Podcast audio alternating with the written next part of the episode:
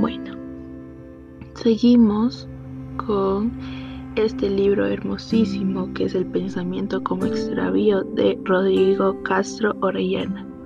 Es muy lindo, les recomiendo. Bueno, continuemos. Toda filosofía es, en cierto sentido, una aventura que nace de un sentimiento de inconformismo y que corresponde a un deseo de conquista. Al pensamiento lo seduce, lo coloniza de territorios, doblegar obstáculos, alcanzar ciertas cimas. Por eso no resulta extraño que la actividad reflexiva del ser humano se describa muchas veces a través de una serie de metáforas que remiten a la figura del viajero.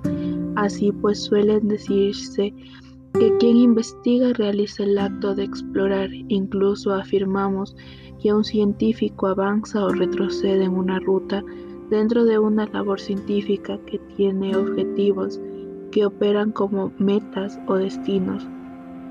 El filósofo o el intelectual en general relatan su propia praxis como si se tratara de un itinerario sujeto a accidentes que pueden hacer perder el camino o a descubrimientos asombrosos que compensan el esfuerzo de un modo similar al viajero, convierte su periplo en una experiencia filosófica, en tanto en cuanto la conquista es mucho más que el hallazgo de un paraje indómito y se transforma en la ocasión para encontrar la propia espesura de uno mismo.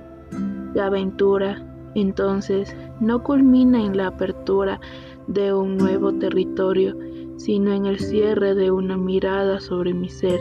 Esto evidencia, por ejemplo, el regreso de Ulises a Itaca, después de una travesía que le ha conducido por la exterioridad de la polis en nombre del honor y la gloria. Se trata en palabras de Adorno y Horkheimer de la historia de un sacrificio de él sí mismo que continuamente se vence y se pierde para reencontrarse transfigurado.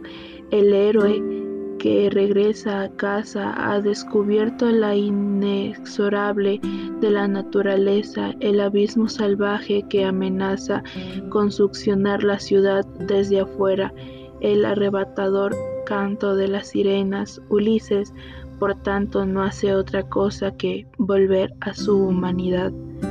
Algo semejante ocurre con la Odisea de Don Quijote.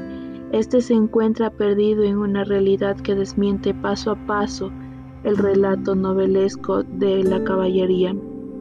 Como señala Foucault en su análisis de la crisis epistemológica del Renacimiento, las palabras y las cosas se han separado y Don Quijote es el testigo delirante de esta fractura. Su destino ineludible lo arrastra hacia una verdad tenebrosa, peor que toda locura, aquella que descalifica los poderes alquímicos de la imaginación y sentencia de forma despiadada al triunfo de la razón. Dicho desenlace involucra una vez más la experiencia del retorno como momento decisivo de la aventura. ¿Significa esto que el viaje está inevitablemente condenado a la derrota de regresar?